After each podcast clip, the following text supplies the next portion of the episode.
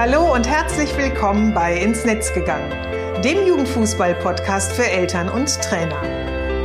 In meinem Podcast zeige ich, wie eine gute Kommunikation zwischen Eltern und Trainern möglich ist.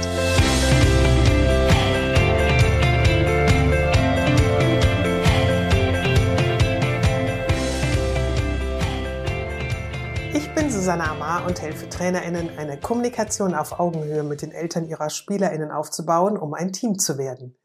Denn nur als Team kann man gewinnen. In meinem Podcast profitierst du von meinen Erfahrungen und denen meiner GesprächspartnerInnen.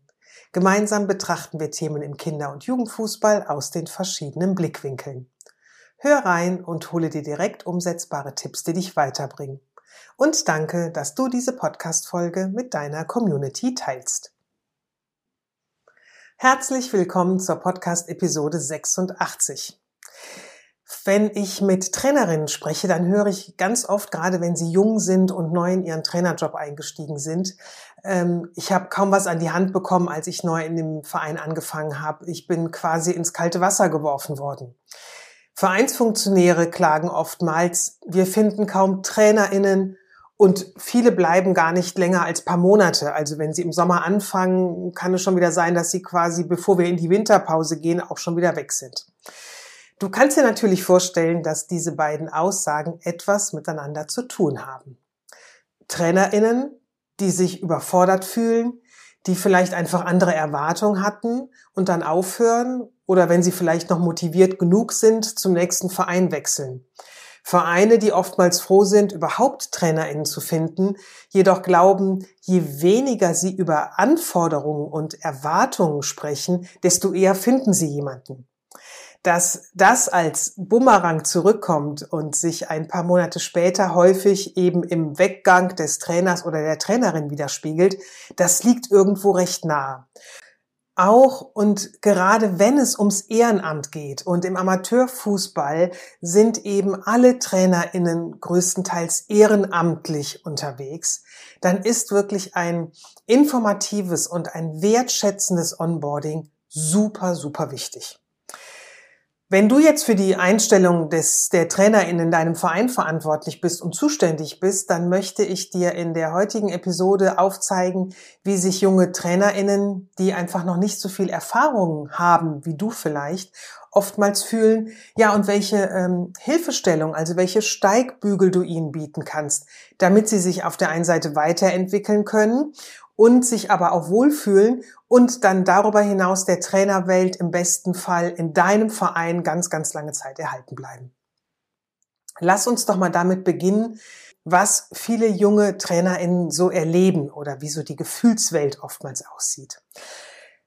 Ähm, spreche ich von jungen TrainerInnen, dann meine ich wirklich die, die Anfang 20 sind. Einige von ihnen sind häufig noch nicht mal volljährig, wenn sie eine Mannschaft trainieren.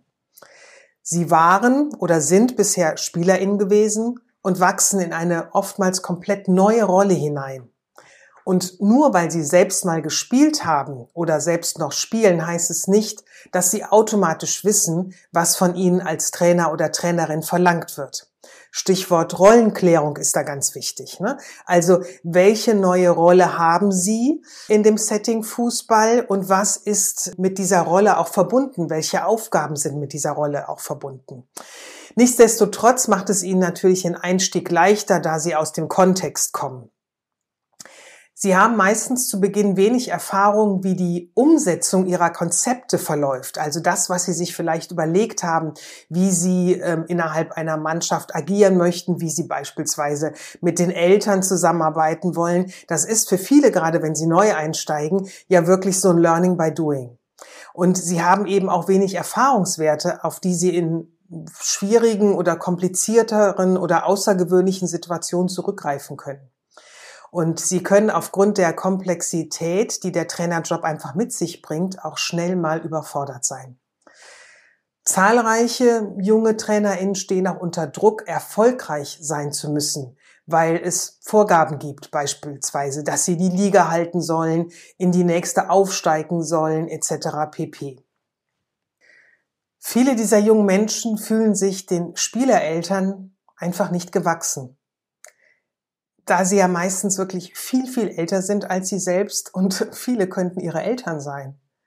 Und einigen ist es auf der anderen Seite aber auch wirklich fast unmöglich, um Unterstützung oder Hilfe bei Trainerkolleginnen oder vielleicht ähm, beim Jugendleiter oder der Jugendleiterin zu bitten, da wir ja einfach in diesem Kontext Fußball die Situation haben, dass Schwächen, in Anführungsstrichen setze ich sie, ungerne gezeigt werden oder auch nicht gewollt sind.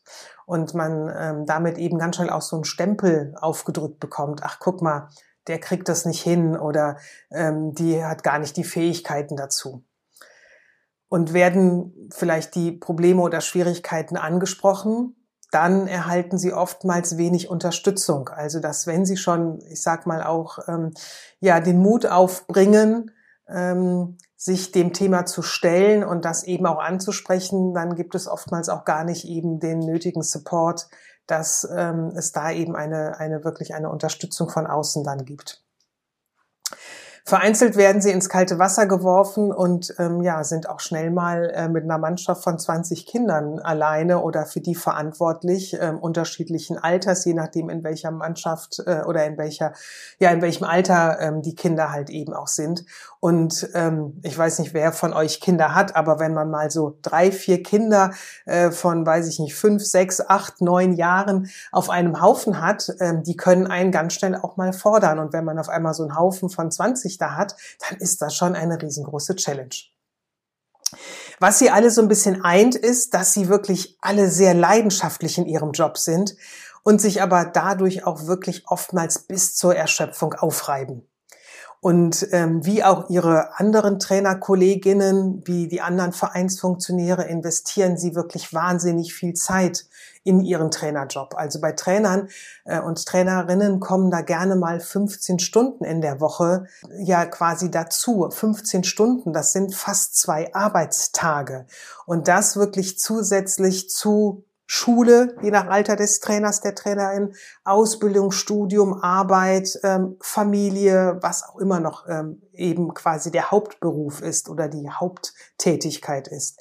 Also hier ist wirklich schon höchstes Engagement bereits in jungen Jahren ähm, gegeben ich würde jetzt hier gerne mal quasi Stopp machen und nicht äh, meine Auflistung jetzt hier auch beenden. Sie beruht wirklich nicht auf Vollständigkeit. Da kommen bestimmt noch einige wichtige, viele Punkte dazu, die dir ähm, vielleicht beim Hören meiner Episode jetzt einfach ähm, direkt in den Sinn kommen.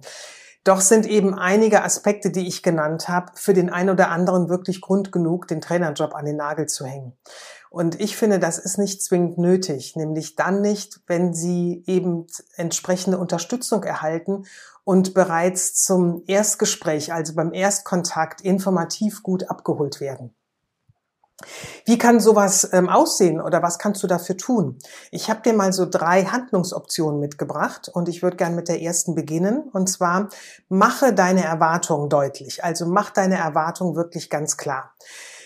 Trainermangel ist wirklich für viele Vereine Alltag. Also viele Vereine suchen händeringend nach Interessenten und sind froh, wenn sie eben, wenn sich jemand meldet. Und ähm, da im Amateurfußball der größte Teil ehrenamtlich tätig ist und ja, wenn sie Glück haben, über eine Übungsleiterpauschale oder ähnliches ein bisschen vergütet werden, bedeutet das für einige, dass sie so ein bisschen diese Gedankenwelt haben, wir können ja froh sein, dass er oder sie sich bei uns meldet und eben bei uns als Trainer arbeiten möchte. Da stellen wir mal nicht so hohe Ansprüche. Ich sage dann immer, um diese hohen Ansprüche geht es ja nicht. Es geht um transparente Informationen der Zusammenarbeit. Und werden die halt nicht wirklich deutlich kommuniziert, dann führen sie zeitnah zu Konflikten und zu Stress. Und im schlimmsten Fall halt zum Rauswurf, weil der Verein nicht zufrieden ist mit der Leistung, ähm, die eben erbracht wird oder eben zum freiwilligen Ausstieg ähm, durch den Trainer, weil ähm, Trainer, Trainerin sich eben etwas anderes vorgestellt haben und einfach nicht glücklich in dem Job sind und die Suche geht dann wieder mal von vorne los. Also etwas, was ähm, dich als Verantwortlicher wirklich viel Zeit und Nerven kostet und einfach auch viel Unruhe in den Verein, in die einzelnen Mannschaften bringt und ähm, ja auch nicht in deinem Sinne äh, sein kann. Also daher ähm, wirklich schon im Erstkontakt klar machen, was sind so die Erwartungen und ähm, ja, die, da wirklich sehr deutlich sein. Und der zweite Punkt knüpft daran im Grunde an, nämlich ähm, entwickle einen Leitfaden. Also dabei habe ich dir mal so paar Fragen mitgebracht, die dir helfen, diesen Leitfaden mit Inhalten zu füllen. Ähm, welche Informationen braucht ein Trainer, braucht eine Trainerin, wenn sie neu in den Verein kommt? Was sollte sie über die Vereinsphilosophie beispielsweise wissen? Was zu Trainingskonzepten, organisatorischen Fragen aller Art, den Umgang mit den SpielerInnen und den Eltern, die Entwicklung der Mannschaften. Im Kinder- und Jugendfußball gibt es da eben äh, bestimmte Vorgaben, ähm, die ihr erreichen wollt. Ich habe es eben schon angesprochen, ne? Liga-Erhalt oder in die nächste Liga aufsteigen. Wie ist ähm, der Leistungs- oder das Leistungsniveau im Verein? Seid ihr ein sehr leistungsorientierter Fußballverein? Ähm, gilt das für den ganzen Verein? Gilt das vielleicht nur für einzelne Mannschaften? Ähm, oder geht es mehr eben um ja, ich sag mal, den Spaßfußball ist eben halt auch wichtig, in der Zusammenarbeit mit TrainerInnen? Welche Philosophie haben die? Sind sie eher im leistungsorientierten Fußball unterwegs? Dann ist eine Zusammenarbeit ähm, zwischen euch, wenn bei euch mehr der, der Fußball an sich im Fokus steht, ähm, wahrscheinlich schon wirklich wahnsinnig erschwert, weil da die Erwartungen aneinander so dermaßen unterschiedlich sind, dass es da wirklich schwer sein wird, auf ein Level zu kommen und man sich eher, glaube ich, danach gefrustet trennt. Also das finde ich eben alles so Punkte, die sollten früh angesprochen äh, werden, genauso wie ähm, Strukturen zu Elternabenden und Elterngesprächen oder an wen kann sich der oder diejenige wenden, wenn sie Fragen hat zu bestimmten Themen. Also das mal so ein bisschen ähm, mal ein paar Gedankenimpulse, ähm, um dir mal so ein bisschen zu erläutern, was für jemand, der ähm, neu in den Verein kommt, ähm, wichtig sein könnte. Was ich jetzt hier gar nicht aufgeführt habe, sind natürlich die ganzen fußballerischen Themen. Ähm, aber da weißt du als äh, jemand äh, aus dem Verein viel besser Bescheid, was da noch hinzugefügt werden sollte. Mit so einem Leitfaden ähm, gibst du deinem Gegenüber die Möglichkeit, sich schon mal einen ersten Eindruck von deinem Verein zu geben. Also du stellst dich als Arbeitgeber in Anführungsstrichen einfach vor und erläuterst einfach deine Erwartungen und Wünsche ein bisschen näher.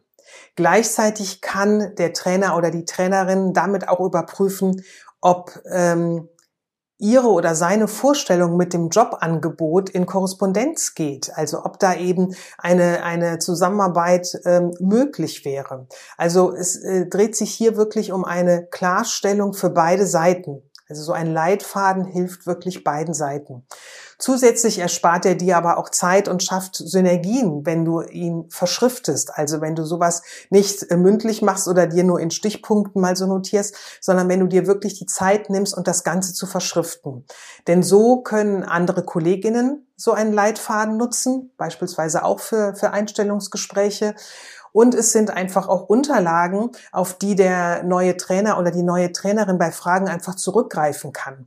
Und du kannst es gleichzeitig eben als ähm, Basis und Grundlage für zukünftige Einstellungsgespräche ähm, nutzen, die es dir damit eben ein bisschen leichter und auch zeitsparender macht. In der weiteren Zusammenarbeit gehören natürlich ähm, auch so Themen wie Strukturen und unterstützende Informationen, wie Elternabende erfolgreich umgesetzt und Elterngespräche effizient geführt werden können. Dazu ähm, zum Thema Elterngespräche ähm, habe ich einen Link für dich in die Show Notes gepackt. Und zwar ähm, habe ich da nochmal einen alten äh, Blogartikel von mir verlinkt, ähm, was, wie du eben junge TrainerInnen unterstützen kannst. Und äh, der Titel ähm, des Artikels war damals, wirf sie nicht ins kalte Wasser. Link dazu findest du, wie gesagt, in den Show Notes. So, jetzt kommen wir zum dritten und zu meinem äh, letzten Impuls. Gerne höre ich immer so Aussagen auch, das haben wir doch schon immer so gemacht. Also in jedem Team, das aus mehr als zwei Personen besteht, entwickeln sich ja mit der Zeit Regeln für die Zusammenarbeit. Das können welche sein, über die man klar spricht, die man miteinander verhandelt hat, ausgehandelt hat, äh, gemeinsame Wege zugefunden hat oder auch die, die sich eben einfach so ergeben haben und die man auch mittlerweile einfach ähm, so lebt, die so gelebt werden, ohne dass sie wirklich hinterfragt werden. Und ähm, das sind oftmals so informelle Kommunikationsstrukturen. Und gerade so diese letzteren, die ich jetzt genannt habe, dieses, sie haben sich so entwickelt und wir leben sie eben einfach so, die funktionieren innerhalb eines eingearbeiteten Teams meist immer recht gut, können jedoch die Person, die eben neu dazukommt, vor riesengroße Herausforderungen stellen. Daher empfehle ich immer, wenn es um so Teambildungsmaßnahmen geht, sich auch immer mal so ein bisschen anzuschauen, was ist denn hier bei uns so unausgesprochen ähm, hat sich eben einfach so in der Zeit manifestiert. Und ich würde dich auch darin bestärken, dir nochmal ähm, unter dieser Prämisse die Zusammenarbeit und Kommunikation zwischen den TrainerkollegInnen mal anzuschauen oder auch zwischen einem Trainerteam in einer Mannschaft, wo beispielsweise jetzt die neue Trainerin oder der neue Trainer dazukommen soll. Und achte mal darauf, welche Regeln, Vorgaben, ja vielleicht auch Erwartungen sich entwickelt haben, die für den neuen oder die neue in Anführungsstriche nicht ersichtlich sind, aber jedoch einfach für das Zusammenarbeiten extrem wichtig sind. Und ähm, es geht jetzt hierbei nicht darum, dass du äh, nicht jetzt schon irgendwie die Hände über dem Kopf zusammenschlägst und sagst, um Gottes Willen, das ist ja wahnsinnig viel Arbeit. Also es geht jetzt nicht darum, diese Sachen alle auf den Prüfstand zu stellen langsam. Wenn es notwendig ist, kannst du das ja zu einem späteren Zeitpunkt machen. Nur jetzt in diesem Kontext geht es wirklich darum, einfach ähm, sie zu, zu bemerken und ähm, sie eben dann auch transparent zu machen. Nämlich damit kannst du wirklich unnötigen Stress äh, bereits schon zu Beginn ähm, verhindern. So, das waren jetzt so diese drei Handlungsoptionen.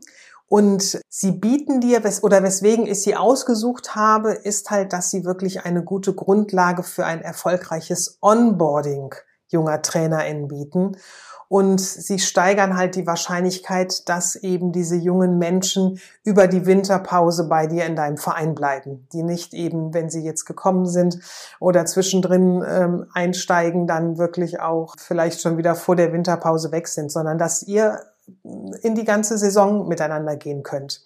Und ähm, in meinem Artikel Onboarding für Eltern im Jugendfußball, den Link dazu packe ich dir auch in die Show Notes, nenne ich auch nochmal so die einzelnen Prozessschritte, die für so ein Onboarding ganz hilfreich sind.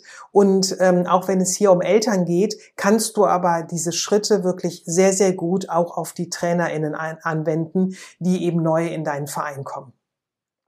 Wenn ich jetzt immer von jungen Trainerinnen gesprochen habe, gilt das Gleiche auch für Personen, die vielleicht älter sind, aber jedoch noch unerfahren sind. Also ähm, ich höre auch immer wieder von ähm, Eltern beispielsweise, die ähm, Trainerschein machen und dann eben äh, in die Trainerwelt einsteigen und die ja dann vielleicht auch nicht mehr Anfang 20 sind, sondern schon so ein bisschen älter sind, aber eben auch noch nicht die nötige Erfahrung mitbringen. Äh, und für die ist es genauso wichtig, ähm, so von dir an die Hand genommen zu werden und ähm, eben so die wichtigsten Dinge frühzeitig zu wissen, damit sie eben einfach gut einsteigen können. Am Ende jeder Episode, ähm, weißt du ja, gibt es immer ein Fazit von mir. Dieses Mal möchte ich es gerne so formulieren, auch und gerade im Ehrenamt ist es wichtig, junge und unerfahrene Trainerinnen verantwortungsvoll in ihre Aufgaben einzuführen, damit sie nämlich ihrer oder damit ihre Leidenschaft für den Fußball erhalten bleibt, sie sich eben weiterentwickeln können, weiterentwickeln können in ihrer ähm, Position, aber halt auch gemeinsam mit ihrer Mannschaft und ja, über diese ähm, gute Entwicklung einfach ein fester Bestandteil deines Vereins werden können.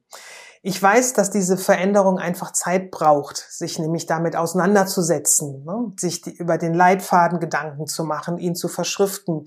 Doch sind zufriedene TrainerInnen Multiplikatoren, die wirklich unbezahlbar sind, denn sie teilen ihre Erfahrungen ähm, über den Verein hinaus mit anderen Trainerkolleginnen meistens, wenn sie sich irgendwo treffen. Und das kann natürlich auch wieder neue TrainerInnen anlocken, die auf einmal hören, ach guck mal, ähm, Verein XYZ, ähm, bei denen wird man so und so an die Hand genommen, wenn man neu dazukommt. Habe ich bisher vielleicht noch so gar nicht erlebt und äh, macht mich neugierig. So, am Ende jeder Folge gibt's ja auch von mir immer mal so ein bisschen so eine kleine Frage, weil ich bin ja auch immer ein Stück weit neugierig und ich würde auch ganz gerne wissen, wie führst du denn oder wie führt dein Verein denn neue TrainerInnen in die Mannschaft ein? Schick mir gerne eine Mail und ich bin gespannt auf deine Antwort. So, und nun habe ich noch eine kleine Überraschung für dich. Der Dezember ist ja immer der Monat der Geschenke. Und auch ich habe einige für dich, nämlich in der Vorweihnachtszeit verschicke ich an jedem Adventssonntag einen Impuls, den du direkt in deiner Vereins- oder aber Trainerarbeit anwenden kannst. Also wenn du einfach Lust hast, auch ein Geschenk von mir zu bekommen, dann trag dich gerne in meine Mailingliste ein. Den Link dazu findest du in den Show Notes und ja, lass dich überraschen, was du von mir erhalten wirst. Ebenso findest du in den Show Notes den Link zum Blogartikel dieser Episode, als auch die anderen Links, die ich erwähnt habe. Und ja, wenn dir die Episode gefallen hat, dann teile sie sehr gerne mit deiner Community, denn so erfahren immer mehr über das Thema und helfen, die Elternkommunikation im Kinder- und Jugendfußball weiter zu verändern. Wie ich ja immer so schön sage, wir sind bereits auf einem wirklich guten Weg, doch ist da einfach noch ganz viel Luft nach oben. Und ich freue mich, wenn du mich dabei unterstützt. Schön, dass du heute wieder dabei warst und mir zugehört hast. Ich wünsche dir alles Gute, bleib gesund, ja, und kümmere dich wirklich richtig gut um dich in dieser kalten Jahreszeit.